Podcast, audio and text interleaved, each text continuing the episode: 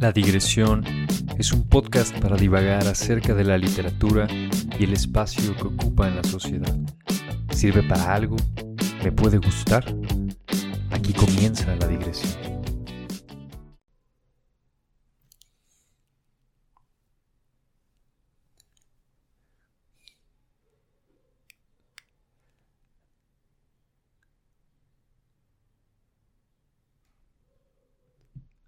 Hola, ¿qué tal? Bienvenidos de nueva cuenta a este podcast llamado La Digresión. Yo soy Alejandro Piña y el día de hoy quiero platicarte cuáles son, desde mi perspectiva, seis señales de que debes ser escritor. Y cuando digo que uno debe ser escritor es porque estas señales deberían de indicar que estamos ante una persona que, en caso de no ser escritor, digamos que va a faltar un poco a, su propia naturaleza, por decirlo de una manera, ¿no? Me gustaría comenzar eh, trayendo a colación algo verdaderamente lamentable que, desafortunadamente tiene que ver otra vez con, el presidente de esta noble nación mexicana, eh, Andrés Manuel López Obrador.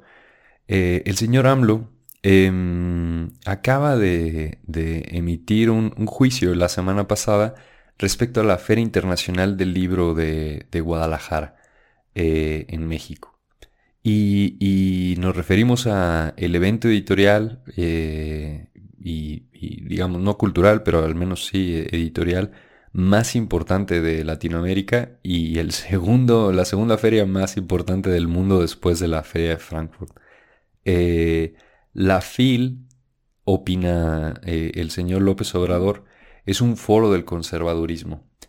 Em, yo creo que pocas, sea, hay, muchas cosas que ha dicho el señor AMLO que, están este, desorientadas, pero esta definitivamente está muy arriba, muy, muy arriba de la lista de cosas taradas que puede llegar a decir una persona.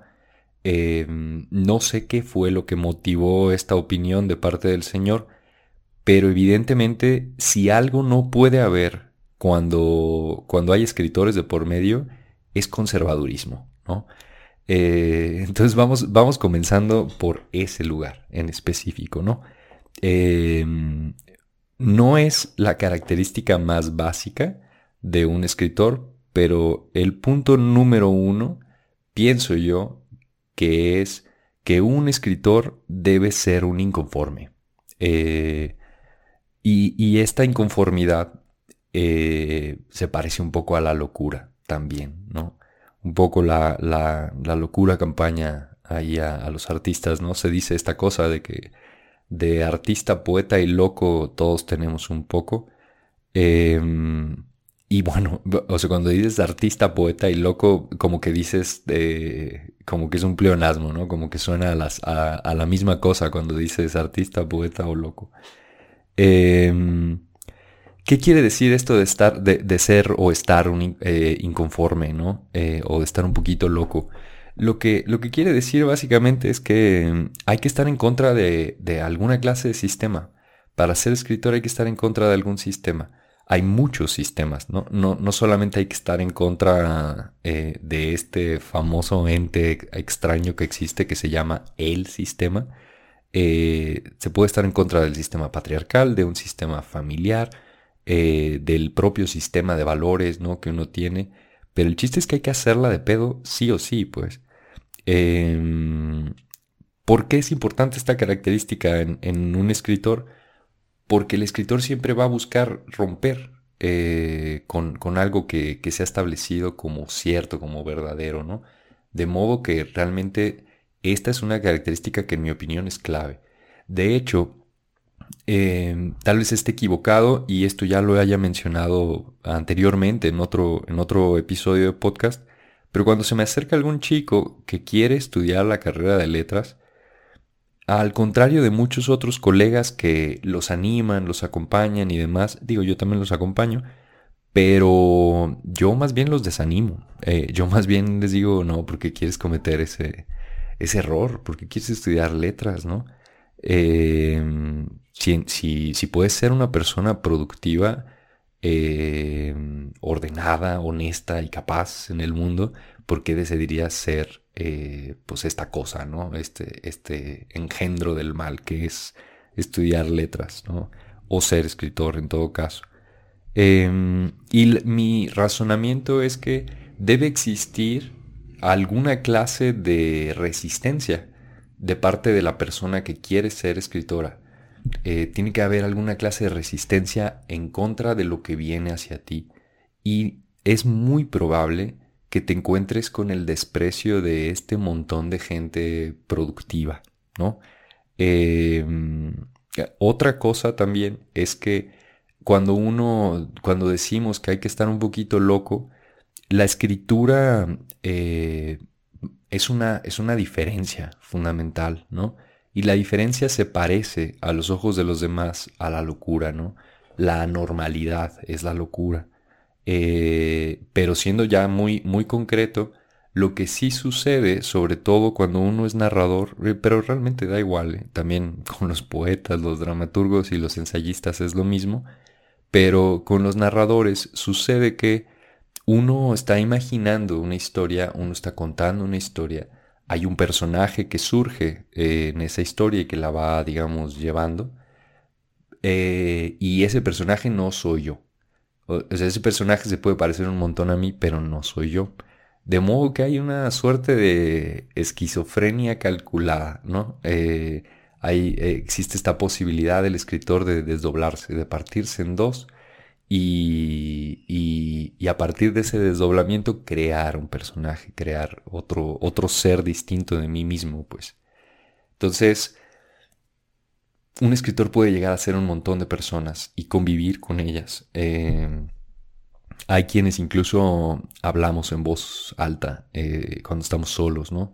Em, y le damos vida al personaje así, ¿no? Tenemos este diálogo con él.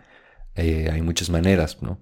Pero esta locura seguro está y uno tiene que estar cómodo con esa locura, ¿no? Entonces el punto número uno es, hay que, hay que estar un poco inconforme, hay que estar un poquito loco. Eh, número dos, hay que ser un lector. Eso es, esto está de cajón. No puedes ser un escritor y no ser un lector. Eh, y ser un lector significa disfrutar de todos los aspectos de la lectura eh, por ejemplo, si eres una persona a la que le gusta estar en una librería o en una biblioteca incluso, es más, yo diría incluso si conoces una biblioteca, eh, la escritura es algo que, definitivamente deberías de considerar, ¿no?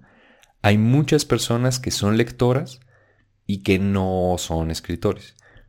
Pero ser un escritor y no ser un lector, esa sí es una pendejada. Eh, eso sí no, no tiene sentido, pues. No puedes, digamos, eh, dedicarte a un arte que no estás dispuesto a cultivar en la versión en la que, en la que digamos, se consume, pues, ¿no? Eh, el escritor no, no, la escritura no se consume mientras escribe, sino solamente en la lectura. De modo que, que por fuerza hay que ser un lector de lo más variado posible, eh, un, lector voraz. Em, si eres una persona, por ejemplo, como, bueno, como yo, que incluso lee las instrucciones de las cosas que compra, aunque sea completamente innecesario y ya lo puedas conectar y prender y lo que sea, pues, eh, también esa es una señal, ¿no? De que, de que te gusta la lectura, ¿no? Em, si, sucede, por ejemplo, que notas la diferencia que hay entre ciertas ediciones de un mismo volumen, de un mismo libro, eh, también esa es una señal de, que algo está mal contigo, ¿no? Algo está mal contigo y, hay que ingresarte al, pues a la, escritura, pues. Em, número 3. Imaginas en palabras. Eh, este es una una idea, eh, como todas estas, son, son ideas mías, eh, personales, pero imaginar en palabras para mí es algo muy particular. Pasa, por ejemplo, eh, tal vez te haya pasado a ti, que seas capaz de imaginarte ciertas escenas cuando te lo están platicando, por ejemplo, y, lo que, y lo que ves en tu cabeza son imágenes, ¿no? O pasa eh, a mí al menos siempre me ha, me ha llamado mucho la atención esta idea. ¿Cómo, cómo será? Yo no soy músico, me fascina la música, pero no soy músico. Em, ¿Cómo debe de ser para, para un, un músico estar improvisando eh, música en un, en un ritmo? Entonces está, está, el ritmo sucediendo, está la canción y uno empieza a improvisar allí. Y lo que piensa es música y lo que surge es música. Pero ese pensamiento no, no, no piensa en notas, pues, ¿no? No, dice cosas en su cabeza como do, re, mi, fa, sol, eh, sino que va, va fluyendo, va, va saliendo, ¿no? Eh, y lo mismo con las imágenes. Las imágenes, hay personas que son muy capaces de encontrar en las nubes eh, figuras, ¿no? sin necesidad de peyote ni nada por el estilo, ¿no? Em, hay, hay, personas que son capaces de, de, digamos, de hacer brotar de lo blanco en una hoja eh, una imagen, una figura, ¿no? Que, que, ellos afirman que encontraron, ¿no? ¿no? No fue que la crearon, la encontraron ahí en el blanco, ¿no? Y algo similar pasa cuando uno imagina en palabras. Imaginar con palabras eh, significa que uno, por ejemplo, está sentado en un café y, una situación muy normal es que si estás esperando a alguien, ¿no? O estás suficientemente loco como para ir solo a un café, eh, estás esperando a alguien y en ese inter pues te distraes. Eh, previo a la existencia de los teléfonos, pues no había dónde aislarte tú solo, ¿no? Eh, pero, pero puede ser que te pongas a ver a una pareja, a dos personas que están dialogando frente a ti y te imagines de qué están platicando, ¿no? incluso que digas los diálogos que, están teniendo sin escuchar ni una sola palabra, ¿no? Esa es la imaginación en palabras. Em, otra, otra señal inequívoca, pues, de esta misma idea de la imaginación con palabras es que se te vaya el pedo. Eh, cuando alguien dice en México que se te fue el pedo, básicamente es que te distrajiste, ¿no? Eh, son estas personas que de pronto se quedan así se quedan así y miran, miran un muro. Eh, y, no están haciendo nada, no están diciendo nada. Nada está pasando, excepto en su cabeza. En su cabeza están pasando muchas cosas. A todos se nos va el pedo de, de vez en cuando. Pero hay quienes de pronto llegamos a tener cierto control sobre eso. Hay quienes de pronto se dan cuenta de que están escribiendo y sin necesidad de haber tomado una pluma y una hoja y ponerse a hacerlo, ¿no? Eh, pero, pero digamos que esta es una cualidad que es importante tener, es importante que puedas sustraerte del mundo un ratito para, para llegar. Y eso nos lleva al siguiente punto, el punto número cuatro, que es que disfrutas la soledad. La soledad es, es, es algo particular, ¿no? La escritura, a diferencia de, algunas otras disciplinas artísticas, eh, la escritura es un esfuerzo en solitario. Eh, es posible escribir, por ejemplo, una novela a cuatro manos, que es cuando dos personas se juntan, tienen cuatro manos entre dos personas y pues hace una novela a cuatro manos, ¿no? Son extrañas, son raras, pero suceden, ¿no? Em, pero normalmente el mundo interior de una persona se manifiesta de manera muy personal. No se, no se comparte hasta que la obra está terminada, ¿no? Este, y se comparte como un producto, no como algo para que tú le agregues, ¿no? Em, mientras que, por ejemplo, en la música, el solista es más bien el extraño, ¿no? Eh, es más común que haya un montón de instrumentos acompañando la cuestión, ¿no? La arquitectura es lo mismo, se necesitan un montón de cosas para que haya arquitectura. Lo mismo sucede, por ejemplo, con... Eh, ¿Cómo se llama? Eh, pues la pintura, la escultura, necesitas instrumentos, ¿no? Eh, varios, pues. Y también necesitas a más personas en algunas ocasiones. de modo que la soledad y el esfuerzo solitario que requiere es algo que debes disfrutar. No todas las personas disfrutan estar solas. Yo, evidentemente, este, soy, soy muy, muy afín y muy afecto a la soledad. Eh, y puedo pasar un largo tiempo solo. Em, otra cosa que, que, podrías notar, por ejemplo, es que eres capaz de aislarte en, en una fiesta. Eh, hay una fiesta y de pronto tú no estás. No estás, pero ¿no? Eh, es como esta, esta canción o este disco de Richard Ashcroft, el vocalista de Verb, que dice que está solo con todo el mundo, ¿no? Alone with everybody. Eh, es esa misma idea, ¿no? Hay cierto grado de introversión en, en un escritor. Mm, puede ser una, una, persona sumamente extrovertida, digamos, cuando ya está cotorreando, pero cuando está escribiendo no hay nada más, no hay nada más que la escritura, ¿no? Eh, de modo que la soledad sí es un componente, yo diría, esencial, importante, básico. Eh, si es que te interesa, ¿no? Em, número 5. Va a parecer una pendejada, pero no lo es. Pero el número 5 es escribes. Eh, parece muy obvio, pero realmente no lo es. Hay un montón de personas que les gustaría ser escritores, pero realmente no escriben. De modo que una señal de que deberías de ser escritor es que escribes. Eh, o sea, ya escribes propiamente, ¿no? Eh, y bueno, eh, esto de escribir, ¿cómo, cómo, ¿cómo es? Porque no es como que uno está, digamos, imaginándose a ver si quiere o, debería de ser escritor y ya tiene una novela ahí escrita, ¿no? digo, si ese es el caso, pues bueno, ese es evidente, ¿no? Pero puede ser que tengas notas tienes notas ahí, eh, digamos, repartidas, ¿no? Eh, tienes o haces cartas. Eh, si disfrutas, por ejemplo, en la adolescencia, escribirle una carta de amor a una chica o un chico, eso, eso, es una señal importante, pues, ¿no? si disfrutas el acto de la escritura, ¿no? Como, como algo, algo bonito, algo muy personal, muy individual, ¿no? Incluso los objetos.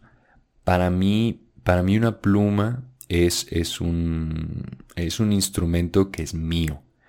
Eh, claro que puedo compartir mi pluma, pero la necesito de vuelta. Eh, quiero mi pluma, la compré, me gusta cómo escribe la presión, eh, el tamaño que tiene la punta, ¿no? Si es de 0.5 milímetros o de 0.7 eh, o de lo que sea, ¿no? Si es un lapicero, si es un lápiz, si es qué tipo de lápiz.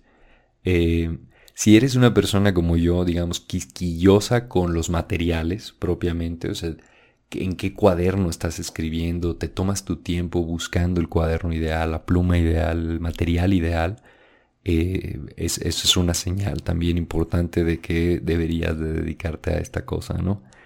Eh, y la número 6 em, es que eres hábil con la palabra. esto, esto, va a recordar un poco esta, este debate que existe desde siempre, quiero pensar, eh, del talento natural versus el esfuerzo y el trabajo constante. O en otra, en otra versión es la discusión entre Messi o Ronaldo, ¿no? Eh, Messi a quien se le atribuye talento eh, natural y Ronaldo, Cristiano Ronaldo no es que no lo tenga, el talento natural, pero evidentemente se sabe que, que la cantidad de trabajo que pone Cristiano Ronaldo para ser la persona que es y hacer las cosas que logra eh, es súper notorio, súper notorio y súper admirable también, ¿no? Eh, da igual a qué se dedique uno, hay que saber admirar lo que hacen bien los demás, ¿no? Em, y no es que uno sea mejor que otro, bueno, eso ya será una cuestión personal de gustos.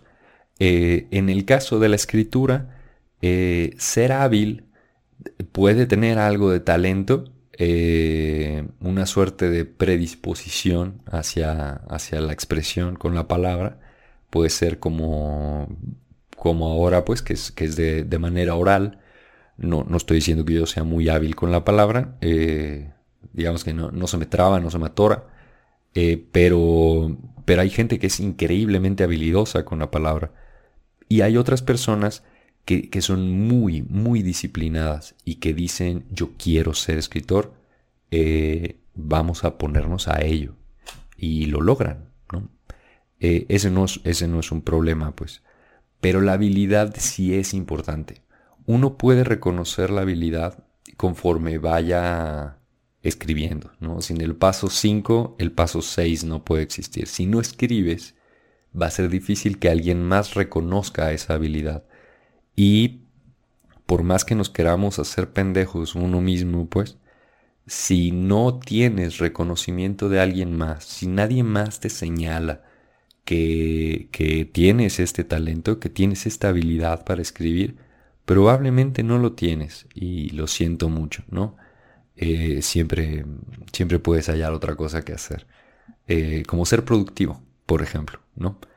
Em, pero, pero independientemente de esta parte, pues, uno, uno necesita tener esa clase de, de, de, reconocimiento, no, no por una cuestión de ego personal, que nunca cae mal un taco de ego, este, nunca, pero sí, pero sí es importante tenerlo, tener esa, esa, ese espejo, pues necesitamos del otro para, para, nuestra, para marcar nuestra propia identidad, ¿no? Delimitar las cosas que realmente hacemos bien. Mm. Bueno, pues ahí lo tienes, ¿no? Eh, seis, seis señales de, de cómo es que uno, en mi opinión, debería realmente dedicarse a la escritura. Eh, dedicarse a la escritura también tiene un, un digamos, una advertencia, ¿no? Eh, y ahora, ahora voy a la advertencia. Primero me gustaría nada más recordar brevemente cuáles son los seis, eh, las seis señales. La primera es que hay que estar inconforme, tal vez un poco loco. La segunda es hay que ser un lector. La tercera es ¿Eres capaz de imaginar en palabras? La cuarta es que disfrutas la soledad. La quinta es que escribes propiamente. Y la sexta es que eres hábil. Eres hábil al escribir. O eres hábil con la palabra en general. Entonces, ¿cuál es la advertencia? Eh, la advertencia es que cualquiera puede ser escritor. Em, cualquiera puede ser escritor eh, si, se, si, se, dedica a ello, pues es este último punto que, que, que mencionábamos. Em, puede sonar presuntuoso, ¿no? Que para alguien, ¿no? Que, que, te pregunten, oye, ¿a qué te dedicas? No, pues soy escritor. Pero, pero no lo es, es, una profesión, ¿no? Y también es un oficio. Eh, como profesión, digamos que uno pues se dedica a, la escritura creativa y a, otros tipos de escritura, ¿no? Eh, su pensamiento le da para comer, ¿no? No porque sea más inteligente que los demás, sino simplemente porque es hábil con las palabras. Eh, y la parte del oficio tiene más que ver con, con habilidades de redacción, de corrección, de ortografía, eh, cuestiones así, ¿no? Cuestiones más de, edición, de estilo. Em, entonces, si, si, te, digamos, si te suena alguna de las cosas que, mencioné, eh, deberías intentar ser escritor. Em, si, si, crees que hay algo que, que, haya faltado, adelante, siéntete libre de señalarlo Em, y bueno, nuevamente, como siempre, agradezco increíblemente mucho tus oídos. Em, y espero la siguiente semana volver a contar con tu presencia por acá. Yo soy Alejandro Piña, este, esto es La Digresión y estas fueron cinco señales de que debes ser escritor. Cuídense. Chido, bye.